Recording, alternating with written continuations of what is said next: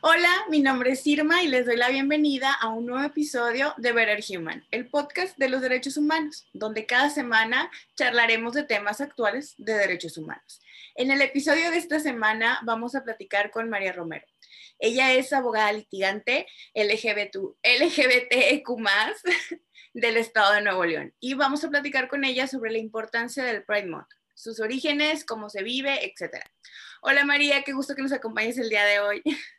Hola, buenas tardes, buenos días. No importa qué hora estés escuchando esto, gracias por invitarme.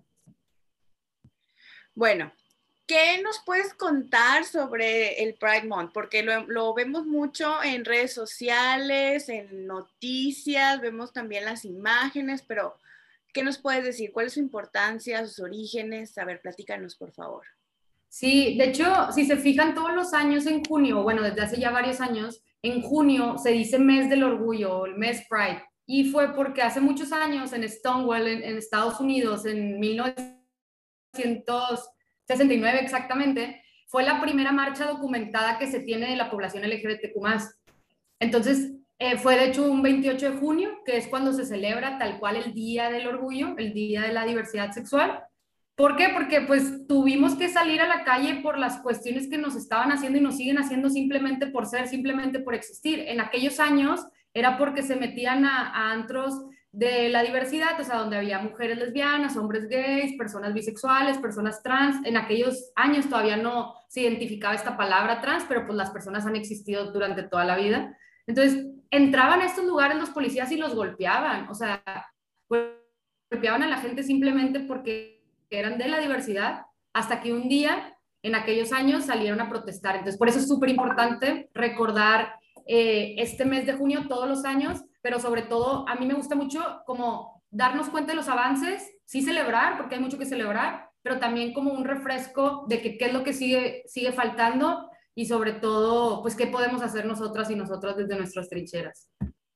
Claro. ¿Y cómo, cómo vamos en la cuestión de derechos de, de la comunidad LGBTIQ más? Pues yo siempre contesto, que muy bien. porque Pues como justo este podcast es, son derechos humanos, los derechos de la población LGBTQ son derechos humanos. Entonces, desde ahí pues, los tenemos desde hace muchísimo tiempo. ¿Qué son los derechos humanos? Pues lo han escuchado aquí en tus podcasts, pero así en palabras sencillas o a mi definición que he adoptado, pues son estos que los tenemos desde nuestro nacimiento y que sirven para nuestro proyecto de vida y nuestra dignidad humana si lo vemos así en esos dos grandes conceptos, pues ¿cuál es mi proyecto de vida? O sea, que, por ejemplo, que eso sigue pasando aquí en Monterrey, Nuevo León. O sea, que no porque yo soy una persona diversa, cualquiera del acrónimo, de las letras del acrónimo, me vas a tratar mal, me vas a negar derechos, como sigue siendo aquí en Nuevo León la afiliación de parejas del mismo sexo. no me, no me vas, a despedir, vas a despedir del trabajo injustificadamente o no me vas a contratar porque soy una persona trans. O sea, todas esas cosas pues sí son derechos que se siguen violentando, pero todos amparados desde este derecho humano de la dignidad y sobre todo también la población LGBTQ más. Tenemos, por ejemplo, inmersos muchos derechos que nos violentan, o sea, no discriminación, privacidad, la igualdad, el respeto, o sea, todos esos se van vulnerando en, en, este momento, pero los derechos pues los tenemos todas las personas y no tendríamos que aclararlo, pero sí, bueno, como ya más puntual que está pasando aquí en Monterrey, Nuevo León, pues te digo, hasta apenas el año, bueno, en el 2019, pudimos casarnos ya sin necesidad de amparos. O sea, sin necesidad de este juicio que se tarda dos años cuando un hombre y una mujer, o sea, una pareja heterosexual, en dos días podía tener la fecha. Entonces, ese es el punto, el trato diferenciado, simplemente por, en este caso, quién me gusta. Eso ya lo logramos destrabar, aunque el Congreso del Estado no ha querido modificar y por esa misma razón se sigue batallando al día de hoy en el Istelión y en el IMSS. Claro, o sea, la importancia de, ahora sí que ha sido a golpe de sentencia, como en muchas ocasiones lo hemos escuchado, el reconocimiento de derechos sin ser necesario, porque realmente son nuestros derechos, lo hemos, lo hemos platicado en, en, distintas ocasiones, son nuestros derechos y no, no tendrían por qué ni siquiera estar, no tendríamos ni siquiera por qué estar peleando por ellos, por ese reconocimiento. Y aún así ha tenido que ser precisamente a golpe de sentencia el reconocimiento de derechos, en este caso, de la comunidad LGBTIQ. Y a eso vamos a que nos platiques un poquito del activismo que realizas. ¿Qué realiza María Romero con, con su activismo? Yo estoy desde hace cinco años en una asociación civil de aquí en Nuevo León que se llama el Closet LGBTAC. Búsquela ahí en cualquier red social, Facebook, Instagram o Twitter. Y para que conozcan un poco más del trabajo, pero lo, hacia grandes rasgos lo que hacemos son tres áreas. Cubrimos mucho lo educativo, estamos en empresas, en, en, escuelas, tratando de temas de diversidad sexogenérica. O sea, porque sí, sí podemos entender que mucha gente dice, es que son temas que antes no veíamos. Y claro, y justo eso es lo que hay que aplaudirse, que ahorita, para empezar, son derechos eh, de educación, o sea, el derecho a la educación, derecho a una educación sexual integral, todo eso son derechos humanos también. Y dentro de, de todos esos aspectos vamos la población LGBTQ Entonces, eh, que, ¿cuál, ¿cuál era? ¿Qué es lo que estamos haciendo? Sí, en, en la asociación, perdónenme. Eh, eso de, de, las cuestiones educativas, estamos en empresas, les digo, y en instituciones, dando talleres, conferencias, diplomados, incluso a veces hasta de siete horas, o sea, nuestra participación con la Comisión Estatal de Derechos Humanos, porque pues sabemos que los temas son complejos y entonces, si son complejos, aquí está la información, la puedes buscar tú también directamente en Internet, pero también habemos muchas asociaciones y colectivos que nos dedicamos a eso. Otra área que vemos aquí en, la asociación donde yo estoy es la contención psicológica. ¿Por qué? Porque pues hay gente que nos busca para ese tema y no todos los psicólogos y psicólogas están preparados para y son sensibles, sobre todo el tema sensible. No digo que vayan a hacer ustedes al, algo malo, sino que no eres sensible a los temas y entonces a lo mejor puede haber estos errores que si hay gente preparada, pues que mejor arropar a la población diversa con gente sensible. Y el la tercera área tenemos eh, asesoría jurídica de manera gratuita a problemáticas LGBT. Y de hecho este es el área más fuerte y tú dirás, ¿por qué la más fuerte? Bueno, porque hay muchos problemas de discriminación aquí en Nuevo León simplemente porque existimos.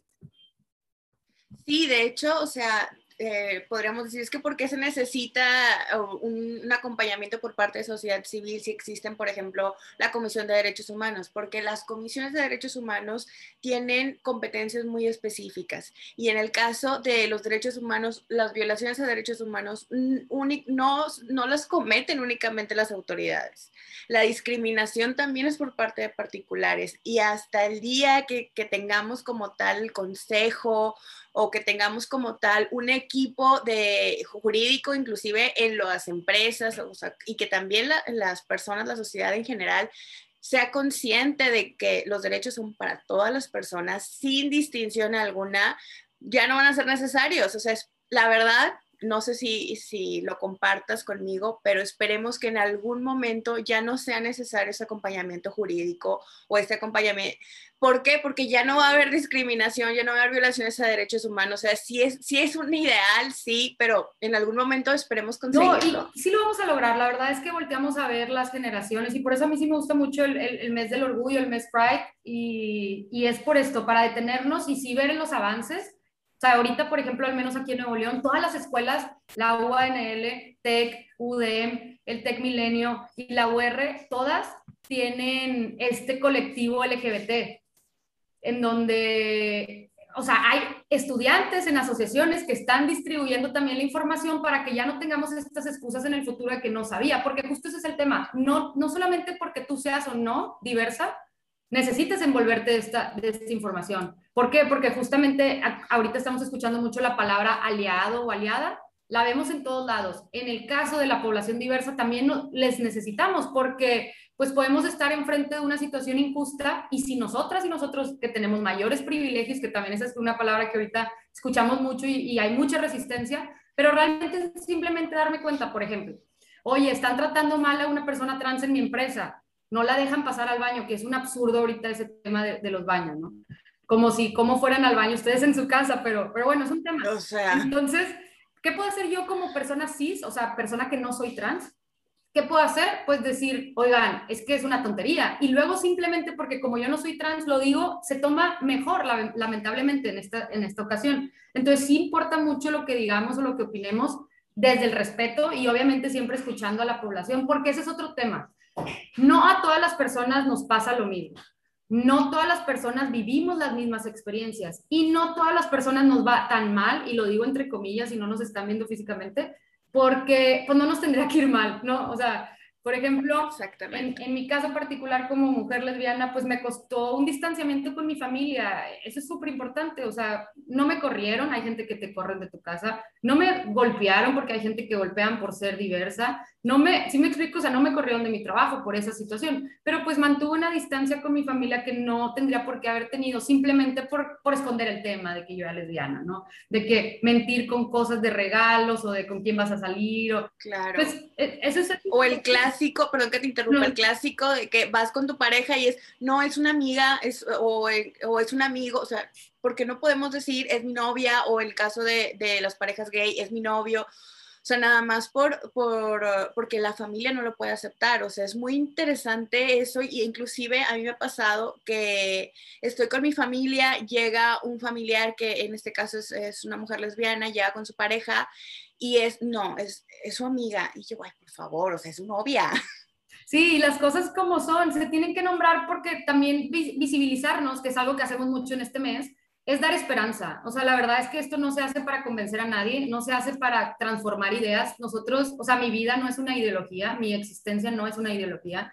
Entonces, lo que hacemos es esperanza y de verdad decir a esas nuevas generaciones o a esas personas que siguen en el closet porque seguimos hablando de este tema, o sea, que hay gente que no, que no puede aceptarse o no, o no quiere y, pues tampoco vamos a, juzgar. La vida nos ha obligado a ser muy visibles, o sea, por ejemplo, yo no me imaginaba antes diciendo públicamente en videos, en podcasts, en, en internet, si me explico, diciendo que, era, que soy lesbiana, pero ahorita sí lo digo con orgullo y justo ese es el tema. ¿Por qué lo decimos con orgullo? Pues porque hubo mucho tiempo que nos dijeron que estábamos mal. Hubo mucho tiempo que nos dijeron que estábamos enfermos y enfermas. Hubo mucho tiempo que incluso hasta ahorita hay gente que sigue replicando eso cuando estás afectando vidas de terceras personas. Entonces, ahí sí, ojo nada más, no es libre expresión cuando atentas la esfera jurídica de otra persona. Y, y lo que decíamos al inicio ahorita de, de la pregunta, ojalá si un día lleguemos a no necesitar, siempre les cuento a la gente con la que estamos trabajando, imagínate todo lo que estuviéramos haciendo si no estuviéramos trabajando en estos temas estaríamos atendiendo otras problemáticas, como, no sé, el cambio climático, que también nos interesa, como los conceptos de basura. Lo que nos ha llevado a la vida, en este caso a mí como abogada, pues es a tratar temas LGBT o de, perspectiva de género. Pero cada quien podemos tomar una, una batuta y hacerla nuestra para poder avanzar en sociedad, que al final del día es lo que queremos. No todas las personas tenemos que ser mejores amigas y amigos, simplemente poder transitar en esta sociedad que invariablemente nos junta. Entonces, transitar de manera respetuosa y transitar de manera empática es algo que todavía es un reto, pero que estamos avanzando. Exacto, esas son las, las palabras mágicas, respeto y empatía. Si como sociedad nos damos, nos, ahora sí que empezamos con, con ese dicho de ponte en los zapatos del otro o de la otra, o sea, el, darte cuenta lo que está viviendo también esa persona. No te estoy diciendo, vívelo, no, pero nada más piensa un momento en lo que está pasando. O sea, imagínate que vas a un restaurante, me acuerdo que hubo, no tan reciente, pero en un par de años atrás, en un restaurante, una pareja que no los dejaban estar o algo así. Sí, aquí en Colinas, o sea, la gente que nos está escuchando aquí en Nuevo León, en Colinas de Monterrey, sacaron a una pareja que iba a consumirte a tu negocio, aparte. O sea, la, sacaron porque estaban agarrados de la mano. Y entonces dices, eso pasó hace dos años, no fue hace tanto. Todavía no había, Exacto. no había pandemia, pero pasó hace dos años y, y eso sigue pasando. Entonces, y esa es una. La semana pasada, y lamentablemente siempre tenemos que recurrir a, a los crímenes de odio porque es donde si de verdad en tu cerebro no queremos avanzar y escuchar, volteemos a ver lo que impacta nuestras palabras. Nuestras palabras construyen realidades. La semana pasada incendiaron, quemaron a un chavo por tener VIH y por ser un hombre gay en Quintana Roo. Entonces, mucha gente nos dice, es que ¿por qué siguen haciendo esto? Pues ya tienen todos sus derechos. Pues como te dije al inicio, sí, en mi dignidad y derechos humanos, pero en la aplicabilidad o en el día a día, ahí nos sigue faltando. Y de hecho, más que lo jurídico, nos falta lo social esto es como yo veo el panorama Sí, porque el acompañamiento jurídico tanto eh, puede ser a, través de sociedad civil o a través de una comisión de derechos humanos o a través de defensoría pública. Yo he visto eh, compañeros también, compañeras abogadas, que esa parte, como que ese chip de lo, de lo jurídico no te permite en su mayoría, porque también hay algunos casos, de decir, es que no tienes estos derechos porque eres de la comunidad LGBTI. No, porque lo jurídico nos dice, o sea, eres igual, en dignidad y en derechos somos iguales. Que entran los conflictos en esta parte de eh, lo que me dicen por acá o lo que me dicen por allá, es que a mí no me parece, pero al final de cuentas eres abogado, eres abogada y necesitan de tu apoyo, necesitan eh, defender sus derechos y para eso estamos nosotros. Claro, no, y aparte, pues hablando de teoría jurídica, doctrina, tesis, jurisprudencias de la Suprema Corte, eh, los tratados internacionales, resoluciones internacionales, todo nos dan la razón. Te digo, malamente en algún punto sí estuvimos a debate, hay que reconocerlo. En algún punto se debatió que si el matrimonio entre personas del mismo sexo era o no jurídicamente válido, ¿no? Pero en estos años ya la verdad son temas superados, jurídicamente superados. El, antes se debatía si las personas trans tenían una patología o no. Está superado, nos tardamos mucho con, esas, con las personas de la población trans. Eh, al día de hoy todavía le debemos mucho a las poblaciones no binarias, eh, que, que, son estas identidades que no se quieren ajustar a un, a un, a un binarismo, que, que, que, luego ya entendemos que son otros conceptos y que por eso pues damos conferencias y talleres. O sea, si de verdad quieres entrarle al tema, a la doctrina y a todo, pues va. Nosotros, nosotras desde la asociación lo vemos desde la ciencia, desde lo jurídico, desde lo científico, desde la psicología y obviamente desde lo vivencial, que evidentemente es importante que quienes vivimos estas cuestiones pues lo podamos contar de manera pública. Pero sí les invitamos a, la gente que te esté escuchando que si no conoces nada de este tema, no te apures, o sea, no te tienes que aprender de memoria el acrónimo LGBTQ+, no lo tienes que hacer. Simplemente tenemos que escuchar cuando alguien te está diciendo que está pasando algo, prestar esa atención extra, que eso justo es el privilegio. O sea, no me pasa a mí, mi realidad está bruta, pero eso no quiere decir que las otras estén así. Por ejemplo, te contaba que casos que hemos atendido, pues de, de que despidan a gente de su trabajo al momento en que eh, de, notificó que es una persona trans. Tenemos el caso, si les interesa eh, buscar un poquito más de información y quisieran apoyar en este mes de junio, busquen eh, hashtag transfobia UNL en cualquier red social, para que puedan ver de primera mano y escuchen a la gente que está viviendo las cosas y no como víctimas, aunque sí lo somos, pero no desde este aspecto de víctimas, sino de realidades que están pasando ahorita en Nuevo León. Sí, porque, o sea, son cosas que la gente piensa, no, ya no sucede, no, no pasa, no es cierto, son cosas que se inventan, no, sí sucede, y sucede en el día a día, y sucede en todas partes. Eh, ahorita que comentábamos algunas, el, el, tema del lenguaje, en el episodio anterior hablamos precisamente del lenguaje inclusivo y que no es, y definitivamente que va más allá de el utilizar el todas y todos o el las y los, o sea, es el reconocer que hay más personas, o sea, no nada más soy yo porque me ves a mí y ya, no, o sea, hay más personas y hay que reconocer el que existen y hay que, hay que visibilizar a todas las personas, o sea, es muy, todos, así como los derechos humanos se enlazan uno con el otro, los temas de derechos humanos se enlazan y son para todas las personas, son para todas las áreas y no nada más en específico para un sector. Sí es cierto que hay grupos de atención prioritaria, en definitiva, pero ¿por qué? Porque históricamente han sido víctimas de violaciones a derechos humanos, porque no, no viven una situación de privilegio como otras, otras personas. ¿Algún, algún caso que, que, tú digas de que este eh, ha sido como que el que lo ves y no puede ser que, que, haya pasado, pero bueno, todos en realidad, o sea, yo creo que todos eh, llega un punto en que dices, es imposible que esto esté sucediendo, pero pasa, pero alguno que te haya marcado. Sí, o sea, como dices, la verdad es que cualquier acto de discriminación pues no es agradable, porque tenemos que pasar esa incomodidad cualquier persona. Y yo sé que mucha gente hemos vivido, más bien, estoy casi segura que todas las personas hemos vivido discriminación. El, lo importante en estos temas es entender que por qué, por coincidencias puntuales de cómo me veo, con quién estoy o quién digo que soy, pasan las mismas cosas. Esa es la característica importante. Y un caso es eh, las personas que más han, han llegado como a mi conciencia, a mi expansión de conciencia y empatía, porque te digo, yo no soy una persona trans, son la población trans. Ahorita tenemos un caso de una chava que trabaja en el IMSS, lleva 12 años, imagínate, 12 años trabajando como auxiliar de enfermería. Ella rectificó sus documentos porque también si tú eres una persona trans y los quieres rectificar, sí se puede. En cualquier parte de México solo cambia el trámite. Ya luego les contaremos con más tiempo cómo es, pero sí se puede. Entonces, ella hace el cambio, la rectificación de sus datos personales, o sea, de su acta de nacimiento y de su INE y todas las demás documentales apenas en el 2018. Entonces, pero ella siempre se ha asumido una mujer trans.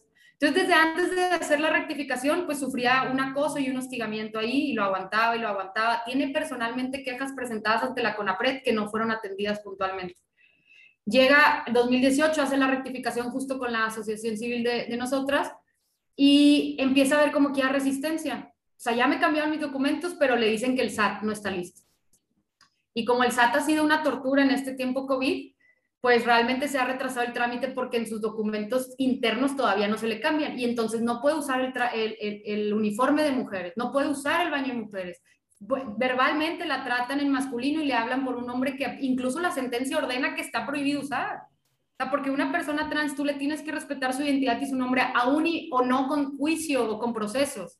Y, y, y también pues da, da impotencia porque el IMSS nacional o las redes, quien maneja sus redes, pues sí pusieron su bandera y sí ponen feliz día de la diversidad y ponen el, el, el, pues todas estas cosas, pero internamente, y es lo que te digo, o sea, jurídicamente ya llevamos un paso de ventaja, socialmente todavía nos queda mucho y pues la estamos apoyando. Hicimos quejas internas, queja nuevamente ante la CONAPRED, queja ante la CNDH por ser una instancia federal, o sea, pero porque una persona simplemente por ir a trabajar va a estar necesitando estas cuestiones de, de, pues, de apoyo extra, que pues si bien nosotras damos de manera gratuita, pues si no te costaría también estos procesos. Es, es impresionante cómo, o sea, ni siquiera poder ir a trabajar. O sea, a este punto hemos llegado, o sea, ni siquiera poder ir a trabajar. Pero sí, precisamente esto, en este mes, ahí sí las, las redes sociales se pintan de que, claro, yo estoy contigo, somos aliados, cuando en realidad no, si fuera así, pues hay que ser congruente. O sea, hay que hacerlo también con tu equipo, o sea, no nada más al exterior. Y, y se agradece definitivamente la visibilidad, porque te digo, la visibilidad es esperanza, sin duda. Antes, si y, y eso es lo bien loco de este tema, o sea, pones una bandera del rainbow, o sea, del arco iris, y, y, ya la gente, como quiera, hay muchos comentarios negativos aún, o sea, si lo ves en redes, y ese es el punto, llevar a la mesa los temas, llevar a la, tema a, la mesa realidades de otras personas, y pues que sepan que sí existimos, aquí estamos y la verdad es que no nos vamos a ir a ningún lugar, y que esperamos poder convivir en paz y en armonía sin tener que estar haciendo procesos, sin tener que estar haciendo quejas y como mencionabas, pues que pues sea algo cordial de manera natural, que claro que es utopía y que eh, seguramente sí nos va a tocar ver mucho más avance como si volteamos al 69, como cuando pues, el matrimonio igualitario no estaba prohibido en México, a todos estos años que hemos avanzado con el tema de la identidad, adopción, cuestiones de, de salud, de, de, poder ponerte en tu seguro de vida, tu pareja, o sea, si se fijan, pues sí tenemos muchas cosas que hemos adquirido y a base de luchas y, y todavía quedan otras más y por eso es importante que si queremos reducir estos tiempos de desigualdad es que todas las personas desde nuestros espacios podamos hacer algo. Claro, y a ver, platícanos qué se va a hacer este, este mes aquí en Monterrey. ¿Va a haber marcha? ¿No va a haber marcha con toda esta época de, de la pandemia? Sí, este, este, el año pasado sí se tuvo que cancelar, este año va a haber el 26 de mayo, es un sábado, entonces estén al pendiente, siempre se inicia ahí en la estación del Metro General Anaya. Eh, a las 4 o 5 de la tarde, pero busquen ahí en redes Marcha de la Diversidad Monterrey para que puedan acercarse. Y pues obviamente con, con, con, con, todas las precauciones, que bueno, ya decimos las precauciones, esperemos que la gente que más se pueda vacunar ya esté vacunada, que sabemos que eso no nos quite el riesgo, así es que sigan cuidándose. Y pues si pueden ir a la marcha, pues está autorizando salud, está autorizando las secretarías de vialidad, entonces bueno, vamos a también tratar de respetar lo más que se pueda. Hay algo que quisiera comentar así súper breve y que tú me digas si es cierto o es falso. Hay un, como que un, un, mito que está en relación nada más con la marcha de, de, la comunidad, sino con todas. Es que hacen destrozos, nada más, nada más van a hacer destrozos. ¿Cierto o falso? No, para nada. De hecho, busquen en el Twitter del Closet LGBTAC la marcha de hace, que será? Tres, dos años, tres años, por parte de nosotros en específico, íbamos recogiendo basura y así otros colectivos vamos sumando los esfuerzos. Sí es una celebración, no diré que no, porque te digo, hay que reconocer y agradecer lo que hemos avanzado, pero también es un momento de protesta, porque te digo, siguen matando gente simplemente por ser, simplemente por existir, y creo que esa estadística es, debería de ser cero. Si cualquiera debería ser cero, la de discriminación o actos de molestia, pues un asesinato y que le quites la vida a una persona por, por, por vivir, o sea, por vivir su vida, pues sí, sí nos debe de alarmar muchísimo. Pero no, para nada, está bien agradable, son familiares. La diversidad es en muchos aspectos. si nunca has sido, anímate porque es muy linda a, tomarla, vivirla y apoyar. Excelente. Y ya nada más para finalizar, para cerrar el, el episodio del día de hoy, ¿dónde podemos encontrar esta asociación? Y si hay alguien, eso ya lo, lo, decimos en general, si hay alguien que nos esté escuchando, que necesite de este apoyo, del, del, apoyo que puede dar, que nos platicó María a través de esta asociación, ¿dónde podemos o dónde los pueden encontrar? En cualquier red social estamos como Closet LGBT AC. Acuérdense de la AC porque van a encontrarse otra que se llama Closet LGBT. No somos la misma, nacimos de ahí, que esa la creó Héctor Aguirre, el closet es para la ropa, no para las personas pero nosotros estamos en la asociación. Es más sencillo que nos llegue la información. Acuérdense, Closet LGBTAC, Facebook, Twitter o Instagram y en cualquiera contestamos de manera rápida, depende inquietudes, oye, mándame libros, justificaciones científicas, dónde van a estar próximamente. Ahorita por el COVID no hemos estado físicamente, pero sí hemos dado muchas conferencias en línea, entonces también invítenos, anímense a invitarnos a sus escuelas, a sus centros de trabajo. ¿Por qué? Porque esto también son acciones afirmativas, que es lograr esta igualdad y el piso parejo que necesitamos. Muy bien, como quiera, toda esta información la van a tener ahí en la descripción del podcast para que sigan en, redes sociales a, María y a, a, esta asociación. Y bueno, pues así llegamos al final de un episodio más de Better Human. Les eh, invito a que nos sigan en Facebook e, e Instagram como arroba BetterHuman01 y escucharnos en sus plataformas favoritas. Les esperamos en nuestro próximo episodio y recuerden, be always a better human.